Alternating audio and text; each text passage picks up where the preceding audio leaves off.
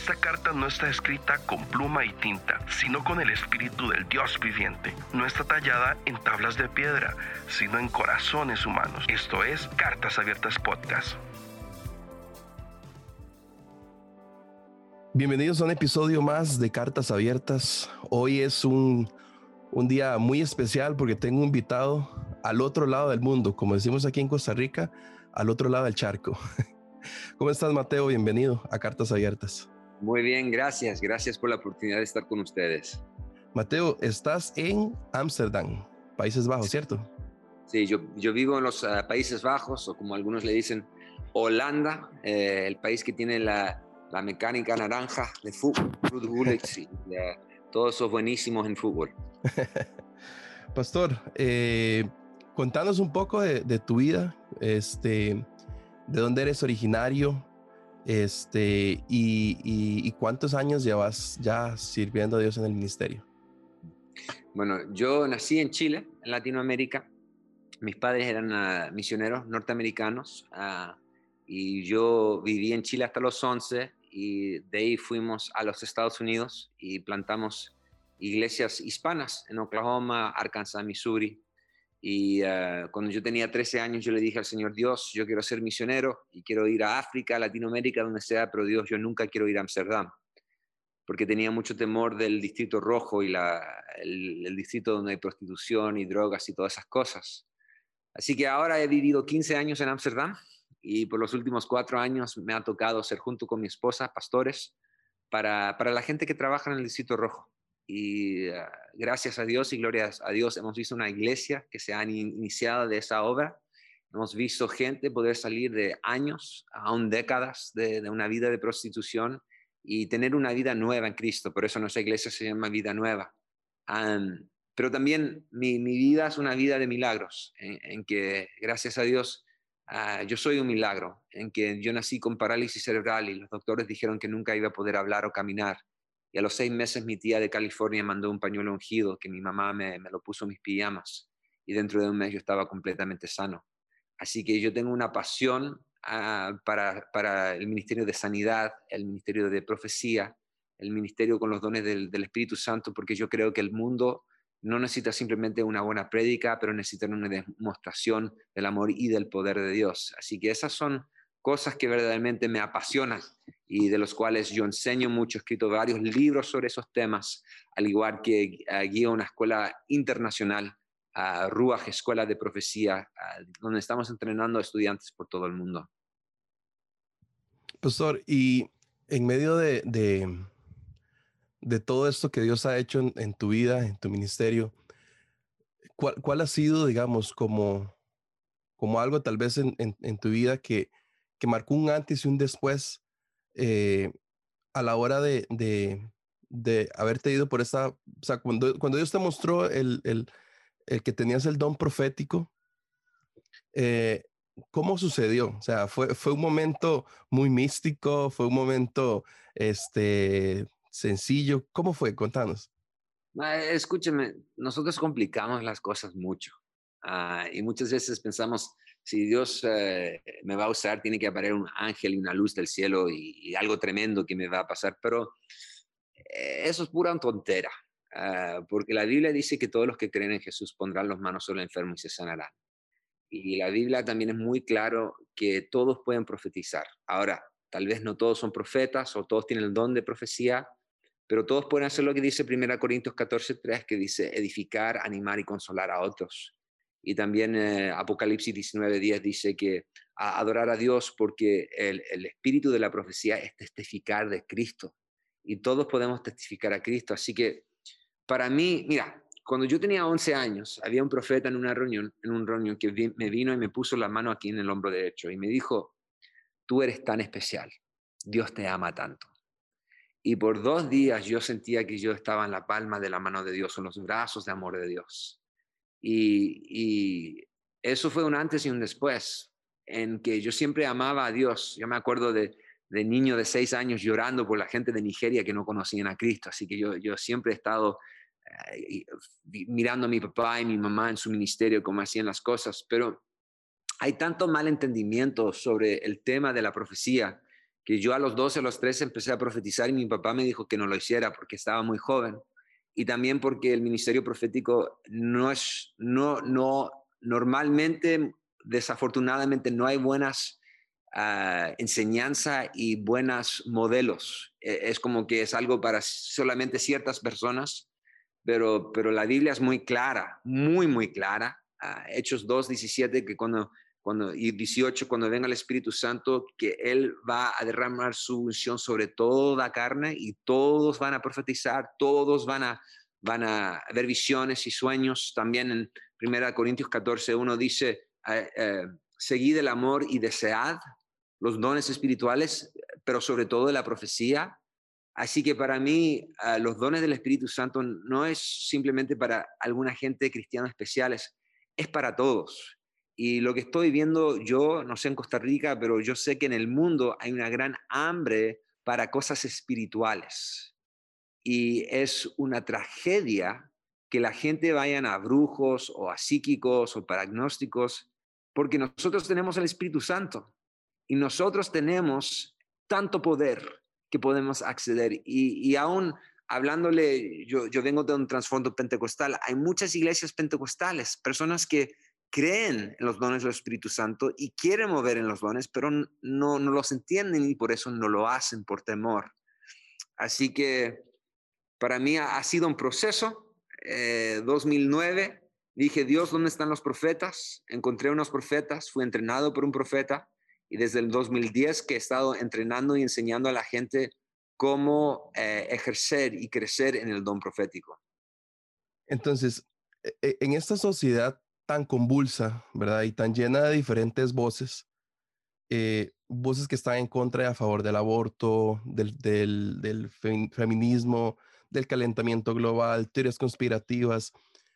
Constantemente estamos siendo bombardeados por voces, ¿verdad? Entonces, eh, la pregunta acá es, ¿cómo hacer en, en, en este 2020, en plena pandemia, eh, para poder escuchar la voz de Dios, e incluso si, si, si una persona, eh, sin malinterpretar, que dice eh, tener el don profético, ¿cómo hacer para, para realmente eh, identificar que esa voz viene de parte de Dios? Quiero ser bien honesto y sincero. Hay dos personas que, que me dan miedo. Son profetas y evangelistas.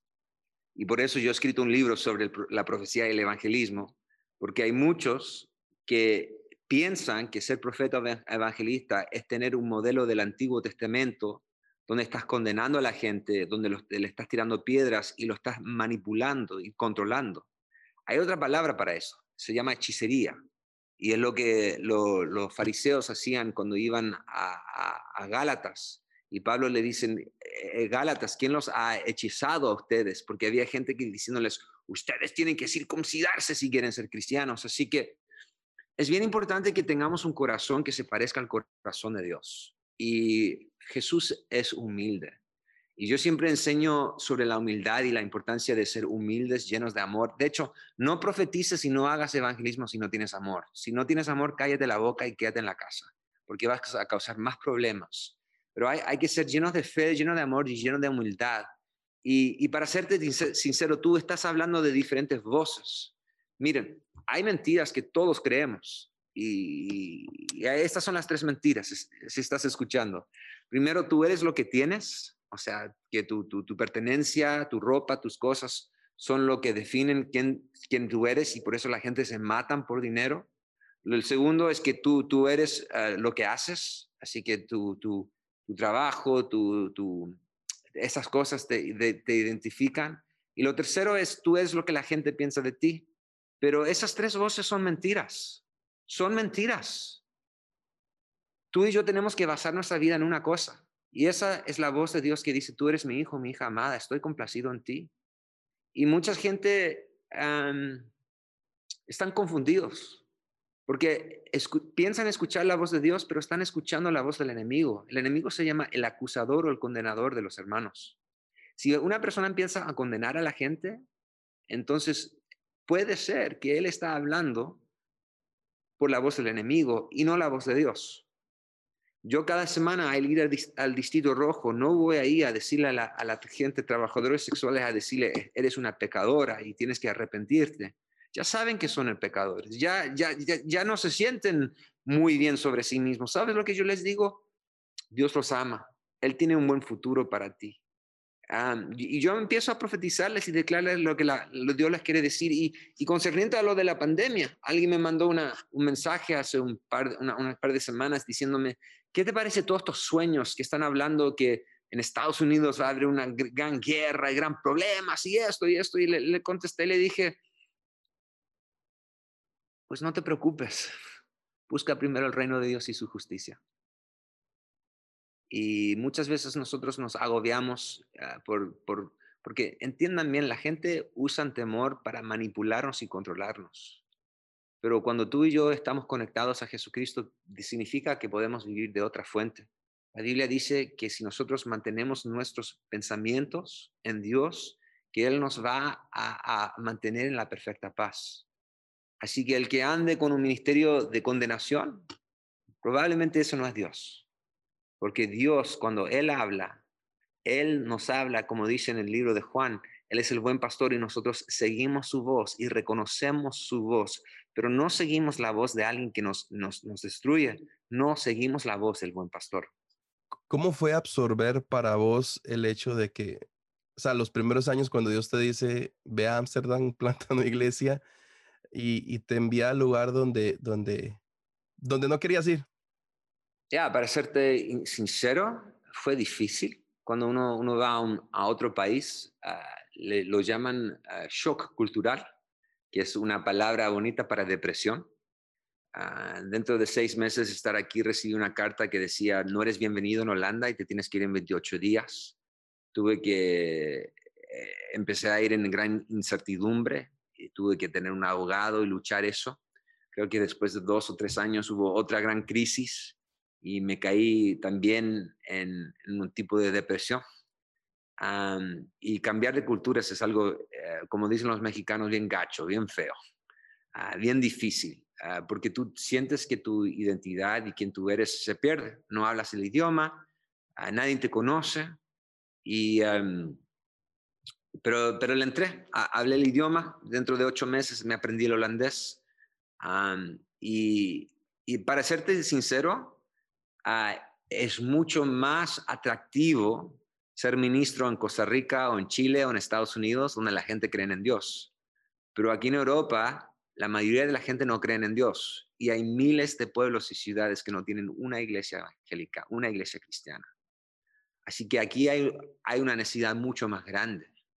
Y una vez había diferentes iglesias pidiéndome que fuese a pastorear de otras culturas y llamé a alguien y le dije, hey, mira, esto es lo que está pasando. Y él me dijo, Mateo, muchos jóvenes nunca reciben la cosecha que Dios tiene para ellos porque están buscando pastos más verdes en otros lugares. Es importante comprometerte, hacer lo que Dios te ha, dicho que hagas y que no estés buscando una carrera o mejores pastos. Es importante que tú vayas y que tú le des agua a tu pasto y que tú florezcas ahí donde Dios te pone. Porque ese es un problema que tenemos, que es que la gente no se quiere comprometer.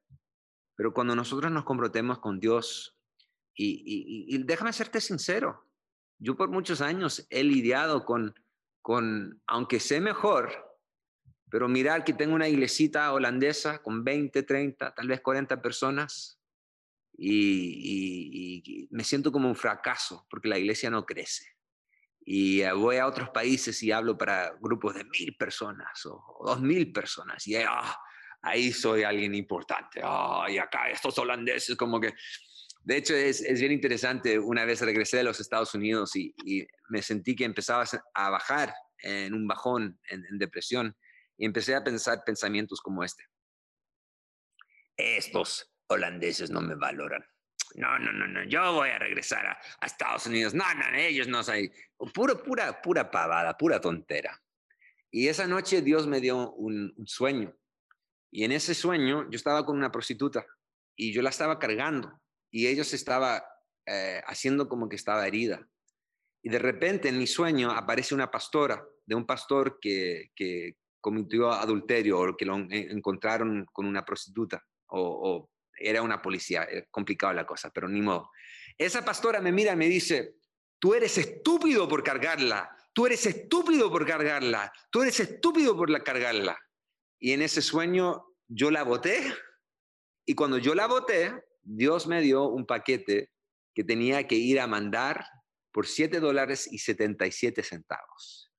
Y lo que Dios me estaba diciendo es que Mateo, tú no puedes cargar un espíritu adolorido, un espíritu que dice, nadie me quiere, nadie me ama, voy a comer unas lombrices eh, en el jardín. Ah, ah, no podemos tener un corazón con dolor. Tenemos que tener un corazón lleno del amor de Dios. Y Dios me ayudó porque ese mañana Dios me está diciendo, deja eso y si tú lo dejas, yo te voy a ayudar para madurar. El número siete es maduración y tú vas a poder mandar mis mensajes.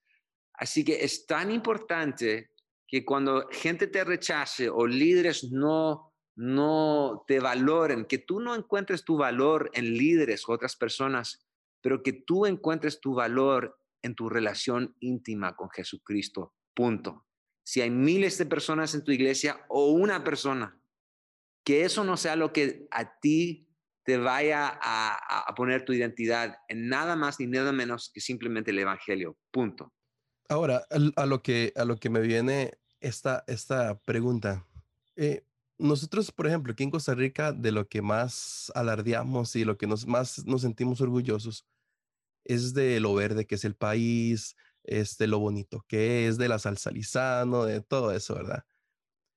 Eh, si vemos hacia Latinoamérica, Latinoamérica tiene este, muchas iglesias, muchos cristianos, muchas personas llenas del amor de Dios, pero que como vos decís, eh, tal vez se quedan en, en, en no tal vez dar un paso tan gigante como el que vos diste, de llevar el amor de Dios a otra lengua, a otro país. Eh, ¿Cómo hacer para que Latinoamérica se convierta en un exportador, por así decirlo, de milagros hacia Europa, hacia Asia, hacia África? ¿Qué, qué, hace, ¿Qué hace falta para que esto suceda, por favor? Porque necesitamos que suceda. Una invitación, vénganse muchachos. Vamos a cantar un canto. La mies es mucha, hay gran necesidad. Heme aquí. Y a llorar. Ok. Escúchenme, muchachos. Yo conocí un, misionero, se llamaba John Parker, ya, ya falleció, pero él fue a Costa Rica en los años 50. Y en los años 50 plantar una iglesia era difícil en Costa Rica. Era como tratar de hacer un hoyo en cemento, pero él lo hizo y eran iglesitas pequeñas. Y Dios le dijo, si tú haces eso, el Espíritu Santo va a venir y esos fuegos van a ser grandes. Y él hizo eso en, Costa Rica, en, China, también lo hizo en Hong Kong, y, fue lo que pasó. Yo soy un apóstol. ¿Y qué es un apóstol? Un apóstol es alguien que es mandado, es un misionero. Y la vida no está dentro de los cuatro murallas de la iglesia. La iglesia no es el lugar donde deberemos o vamos a encontrar la vida que Dios tiene para nosotros. Y no estoy en contra de la iglesia, está bien juntarnos en la iglesia, entiendan mi corazón aquí. Jesús dejó los 99 para ir para el uno que estaba perdido. Y, el problema con cada movimiento de Dios es que cada movimiento de Dios después de un tiempo se hace un monumento porque la gente empieza simplemente a hacer lo que siempre hacen. Pero si tú quieres tener un, encuentro con Dios, entonces es importante que tú salgas de tu zona de comodidad. Y para muchos es salir de tu país, es salir a otro lugar. Y, yo les quiero decir, muchachos, aquí en Europa hay miles, miles, miles de ciudades sin una, un, cristiano, una persona que venga acá. y te quiero decir que Jesús fue muy claro.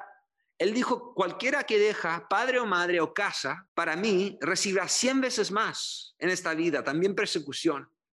Y, es importante que lo que hizo mi amigo en Costa Rica, que ahora gente de Costa Rica lo haga en España, en Holanda, en Francia, en Alemania, en Marruecos, en Turquía, en, en países, en lugares donde donde gente nunca han escuchado el Evangelio una vez.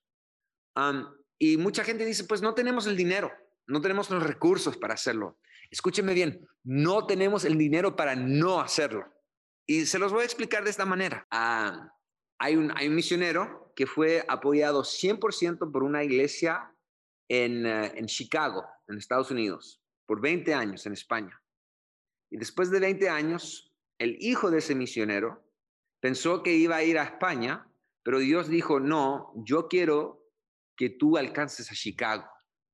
Él ha plantado más de 25 iglesias en Chicago. Son iglesias grandes. Ahora es el, presidente de la Universidad de Moody. ¿Qué pasó? Chicago plantó en España y Chicago sembró, no simplemente sembró, pero cosechó mucho. Cuando tú y yo cosechamos, sembramos, vamos a cosechar. Y tenemos que romper esta mentalidad de no tenemos nada, que necesitamos a los gringos que nos, nos den plata. Ah, ah, nosotros, nuestros países tienen recursos y cuando nosotros los tomamos y los invertimos para Dios, es el mejor lugar para invertirlo. Es lo mejor que tú y yo podemos hacer. Totalmente de acuerdo. Pastor, eh, ¿y cómo es llevar una vida eh, en una ciudad este, como Ámsterdam? Eh, ¿Eres padre? ¿Eres esposo? ¿Eres pastor?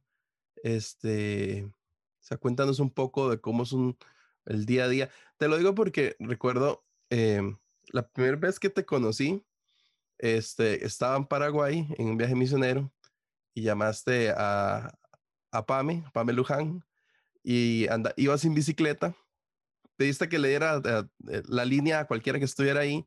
el primero fui yo y me diste una palabra, este, pero me, me, me dejó, ¿verdad? Pensando eh, cómo una persona yendo en bicicleta puede este, ser tan polifacética y tan multitasking que puede darle una palabra a alguien de parte de Dios. Entonces, la verdad es que sí me intriga cómo saber cómo es un día a día tuyo eh, en Ámsterdam. Mira, todos mis niños profetizan. Y si quieres una palabra de Dios, te lo van a dar. ¿Por qué? Porque es lo más normal pues somos los hijos de Dios, es normal que el Padre nos hable a nosotros, pero hay esta mentira religiosa que primero tienes que cantar tres cantos y, esperar para que la unción te toque para antes que puedas orar por los enfermos o profetizar. No, nosotros debemos de vivir una vida que es sobrenaturalmente natural y normal. Es normal que Dios nos hable, es normal que la gente se sane. Y es como alguien le preguntó una vez a, a T.L. Osborne, un evangelista de sanidad, le preguntaron, ¿qué precio tienes que pagar para tener un ministerio de sanidad?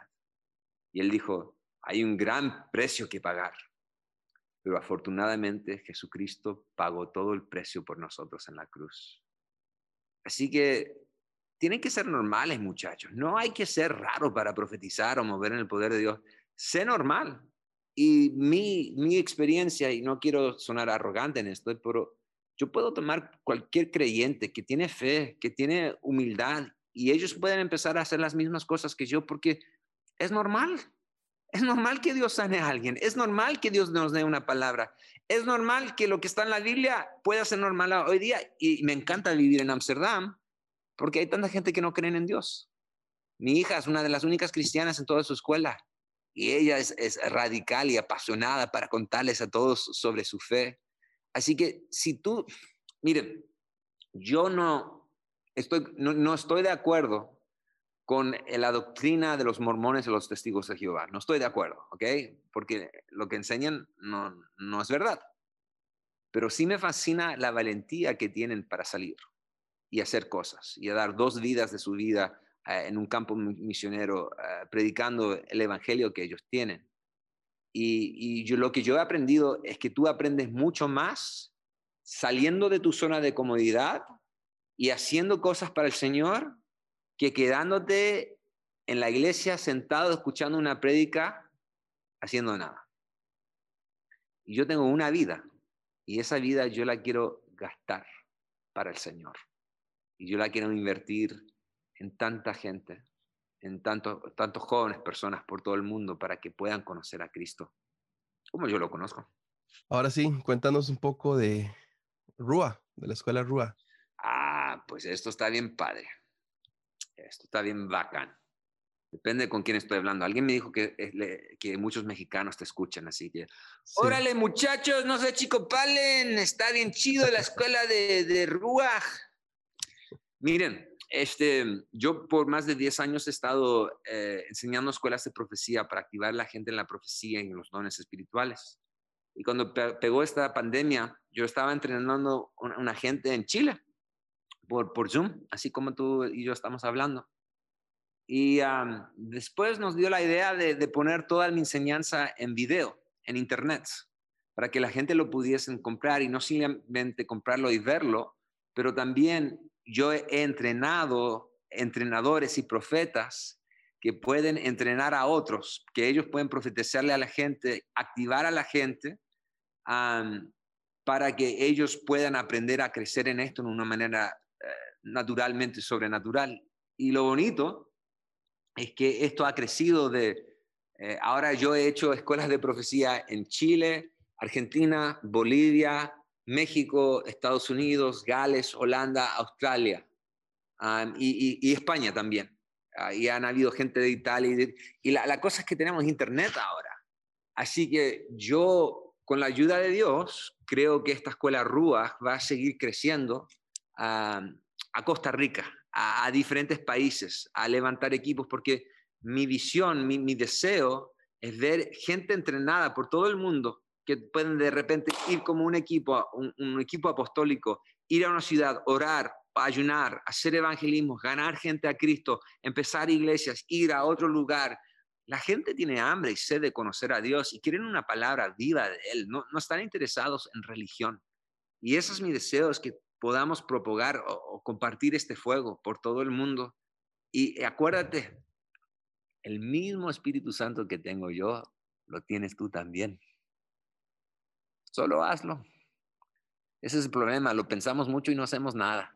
Deja de pensar tanto y empieza a amar a la gente y compartir su, poder y amor a la gente a tu alrededor. ¿Y cómo pueden ser parte de RUA? RUA, bueno, eh, en mi página, uh, RUAH, R-U-A-H, eh, creo que es la palabra en inglés network, ruachnetwork.com. Ahí tengo información, también tengo eh, escuela ruach.cl, porque está basado en Chile, eh, el para Latinoamérica. Ah, ahí pueden contactar a la coordinadora de, de Chile, ah, porque queremos eh, expandir esto. Ah, la visión es que en cada país hayan coordinadores, equipos que puedan entrenar a otra gente.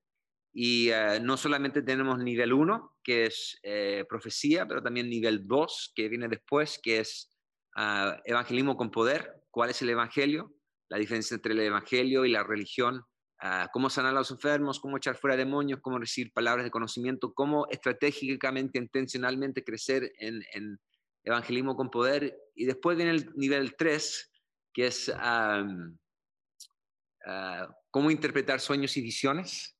Y también el próximo mes voy a pasar todo un día, como seis o siete horas, donde voy a enseñar eh, versículo por versículo el cantar de cantares, ah, porque esa es una tremenda carta de, amor de Dios para nosotros.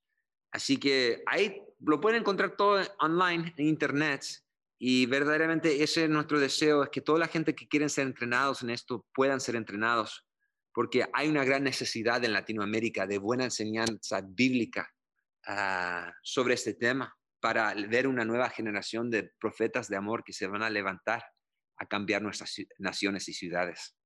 Si es, cancelen Netflix, cancelen Spotify y agarren una suscripción para sus vidas.